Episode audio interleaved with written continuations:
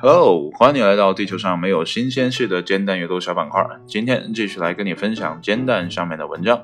今天这篇文章是 It Slash Dot 由一者 Major 剧创的关系毕业刚才发布的。这篇文章发表于二零一九年的十月十五号的上午十一点。文章的标题叫做 Python 脚本 bug 或致上百篇论文出错。什么是 Python？又为什么会导致论文出错呢？那么闲话少叙，一起来看一下今天的正文是怎么说的。根据上周二出版的《Organic Letters》期刊，夏威夷大学的研究人员发现，在许多研究项目中调用的 Python 工具存在代码 bug，超一百篇已发表论文可能会因此得出错误结论。在该脚本的公开和调试版当中呢，总计约有一千行代码，bug 会导致化学模拟的结果因操作系统而异。研究人员使用 Mac、Windows 和 Linux 系统会得出不同的结果。原始脚本中出现的这种简单 bug 使人们开始质疑覆盖了大量主题的研究论文的结论。由于相关论文很少提及具体的操作系统，因此无法轻易从已发布的信息中甄别出问题结论。所以，使用过脚本的作者应该使用修正脚本，重新审查其结果和相关结论。夏威夷大学马诺阿分校的研究生罗玉恒今年夏天打算验证化学教授 Philip Williams 某项有关蓝细菌的研究结论。在助理化学教授 Rusan 的帮助下，罗调用了由 Python 编写的脚本分析工具。那么这个工具呢，是二零一四年由 Matthew Jasmar 等三人发布在 Nature Protocols 杂志上面的。那么脚本呢，可以用来计算 NMR 或核磁共振波谱的化学位移值。说实话，这是什么东西啊？完全不理解。什么叫核磁共振波谱的化学位移值啊？这是一个很复杂的东西哈。那么这是化学家用来确定。啊，样品分子组成的常用技术，只是简单说了一下哈。那具体干嘛的呢？还是不知道。那罗的结果呢，与 Williams 团队啊先前算得的这个 NMR 值呢不符。最终，他们意识到了不同的操作系统会产生不同的结果，bug 与不同的操作系统对文件的排序方式有关。那么，代码的原作者公开声称，啊，新揪出的 bug。啊，是体现科学工作范式一个绝佳的例子，完善了我们在二零一四年的工作。他们为技术社区做了巨大的贡献。善表示，代码的原作者非常客气啊，这个打了一个引号哈，非常客气，打了一个引号，称他们鼓励他发表自己的发现啊，在这儿呢，文章就结束了。呃，这里面说的 Python 啊，在录节目之前呢，我也简单的搜索了一下。其实，在很早很早很早很早很早之前呢，我就知道有这样的一个编译语言，但是那个时候差不多是我想学啊 PHP 和 CSS 啊这样的呃。是网页建设时的这样的一个语言的时候呢，了解到的啊。其实那个时候我连 PHP 都没学，我学的是 HTML 加 CSS 三的这样的一个啊网页前端的呃效果的编码啊。就最早的我也呃我也用过叫什么网页快车还是什么东方快车网页什么大师啊，用过那个东西啊，就很像是什么呢？呃，Dreamweaver 啊，但是那个时候。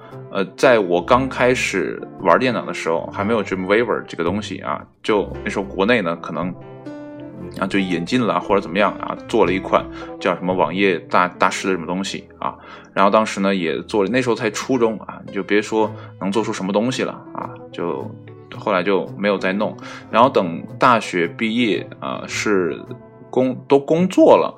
呃的第二年不第三年，我才开始学自学 HTML 加 CSS 这样的一个啊前端的啊这个很简单的一个语言啊，就是来帮你把网页上面的内容呢给它呃编辑好啊，让你看到一个非常漂亮的网页而已啊，仅此，这是一个前端的代码。那 PHP 呢，可能就是后端的那个想研究，但是没有深挖啊。这就是差不多要说到是二零一三年的时候，我就知道 Python 啊，就因为那时候要学。呃，我刚才说的 HTML 加 CSS 嘛，就找到了这样的一个语言。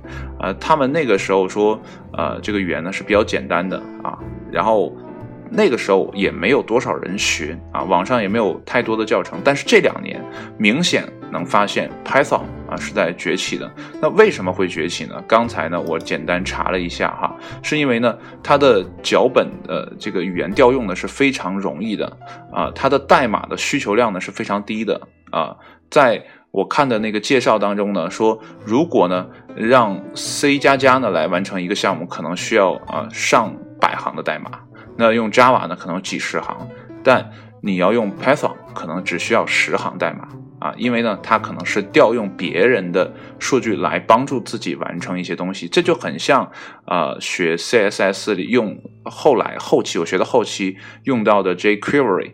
那个就很简单，因为它有一个库啊，那个库里呢有很多的东西呢，你可以直接调用，就不用你从头编写一些需求。比如说我要做一个啊 slide，就滚动的，呃，在主页滚动的这样的一个特效。你看的那个图片哈，在主页滚，然后滚滚啊，你看淘宝的首页你就知道了，当然是网页版的。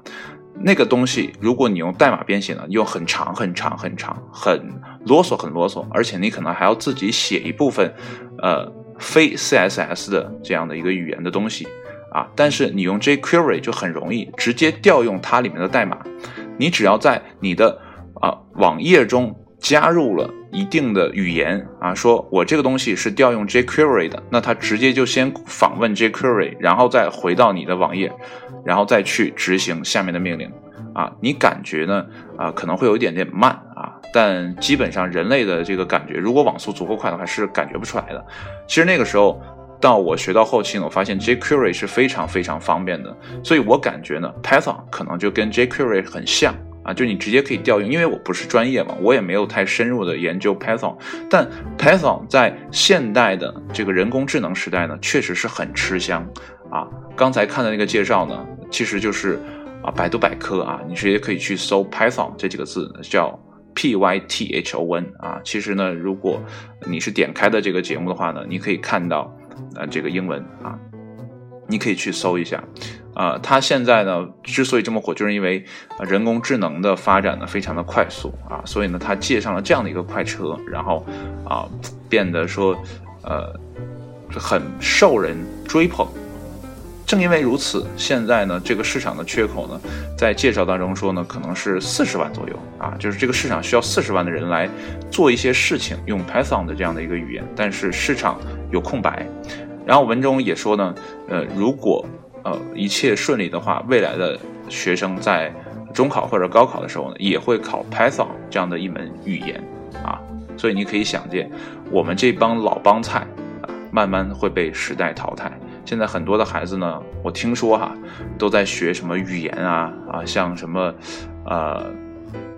叫起码不学什么特别专业的语言，也得学一个类似于乐高玩具的那种，然后里面也会涉及到一些编程的东西啊。其实，在我小学的时候也了也也学过一些编程，但那个都很简单，那个时候还是 DOS 系统啊。所以你可以知道，这个时代变化真的很快。九六年啊，现在是呃一九年啊，二十三年的时间啊，这个技术。日新月异，非常快。但值得一提的是呢，Python 这门语言呢是啊八十年代末就出现了，然后一点点、一点点、一点点发展到今天。所以我特别觉得说，当年我看动画片的一句话啊，说的特别特别的经典，叫“未来的种子深埋在过去”。啊，所以你现在看到的这个世界上所运行的很多的东西，都是早年间那些天才的人发明出来的啊。哎，说到天才这个词呢，今天我就特别想再插一句哈，啊，今天看到了一个培训学校门口，啊，就门面上写的标语啊，其中有一行呢叫啊，勤奋努力勤奋就是天才。我说这不就是扯淡吗？当然了，那个不是培训孩子的，是培训教师的。就中国人很有意思哈，就是你只要努力了，你只要刻苦了，你就是天才。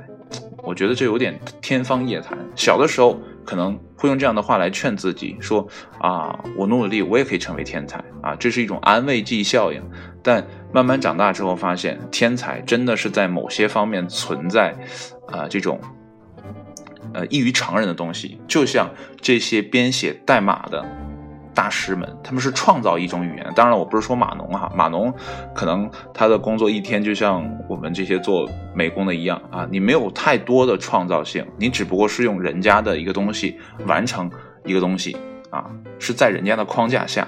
那你像研究 Python 这个创始的他的这个创始人呢，呃，那他就很厉害，他自己创造了一个框架。啊，大家都用我这个框架去完成一些事情，就相当于这个世界本来没有轮子，我做了一个轮子给大家用啊，或者说呢，原来呢有轮子，但是是方形的，我给它改成圆形了，会更好用啊。而且呢，随着时代的发展，这个轮子呢变成了什么橡胶的啊，变成了什么呃可能悬浮的等等等等的，都是从我那个点出来的。所以这样的人，我觉得才应该叫做天才啊。所以呢，Python 呢。啊，这个发明人也好，还叫创作人也好，还是创始人也好，我觉得这才叫天才啊！这是一个题外话啊。所以呢，现在啊，如果说你想转行的话，那个视频或者那个呃百科里面也说了，你可以选择学 Python。现在在网上呢也有很多 Python 的这样的一些啊介绍啊。然后前两天呢跟朋友在一起啊出去玩的时候，然后这朋友还问我。哎，你你有没有了解这个语言？这个什么什么的东西？我说你说的是不是叫 Python 啊？其实我我说的中文叫派派坊啊。我我在网上之前查过，叫派坊。然后他说，哎呀，那可能就是你说的那个。其实他也没太整明白，呃，说的是什么东西啊？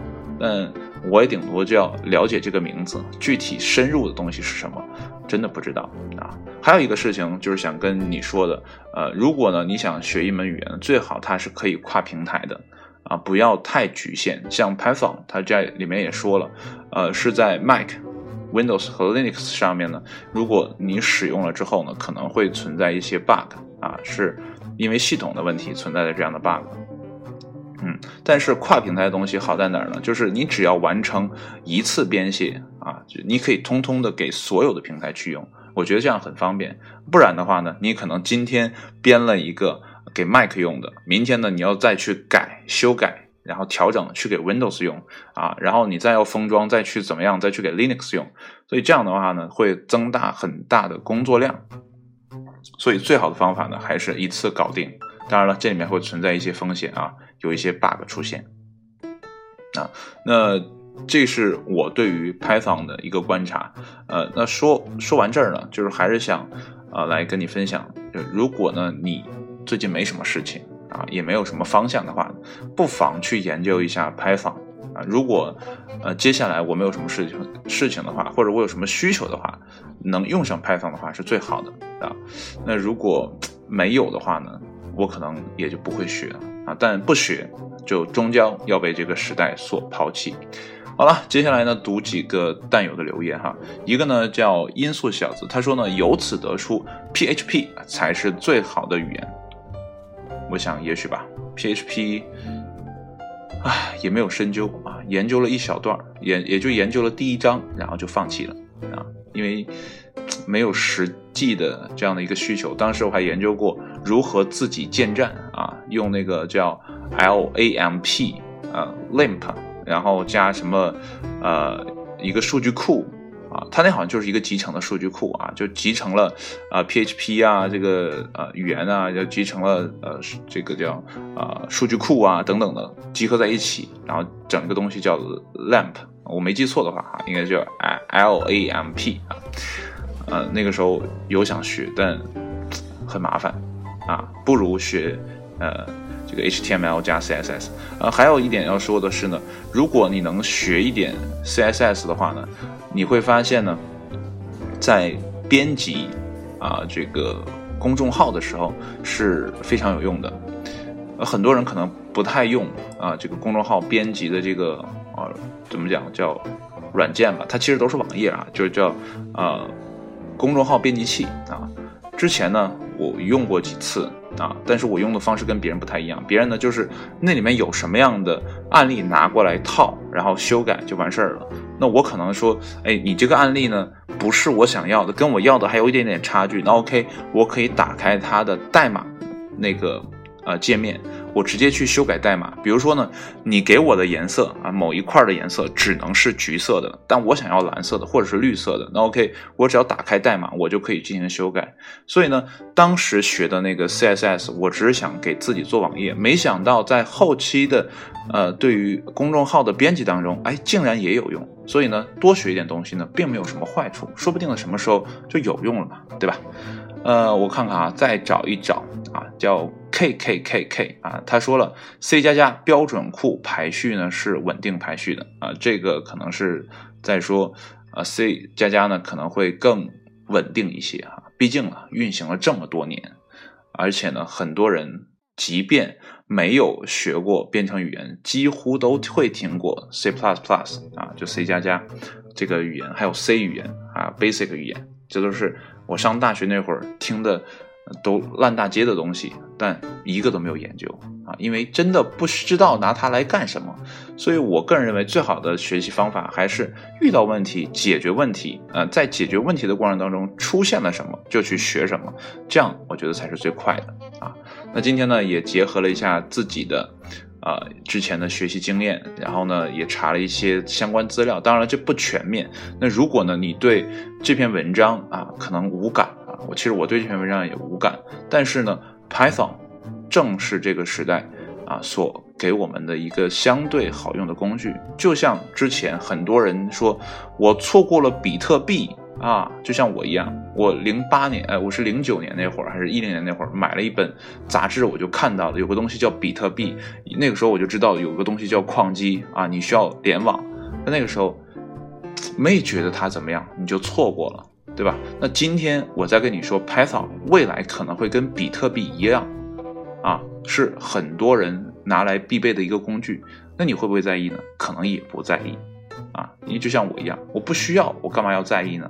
但是如果真的有可能有空闲的话呢，还是希望大家可以了解一下啊，起码大概知道 Python 是怎么来的啊，现在的发展到哪个阶段啊，或者说呢，你家的孩子，或者说你朋友的孩子啊，再或者呢，你有一些可能在读大学的朋友，你看他们需不需要了解一下这个东西，或者会对他们未来的就业呢是有帮助的，也说不定。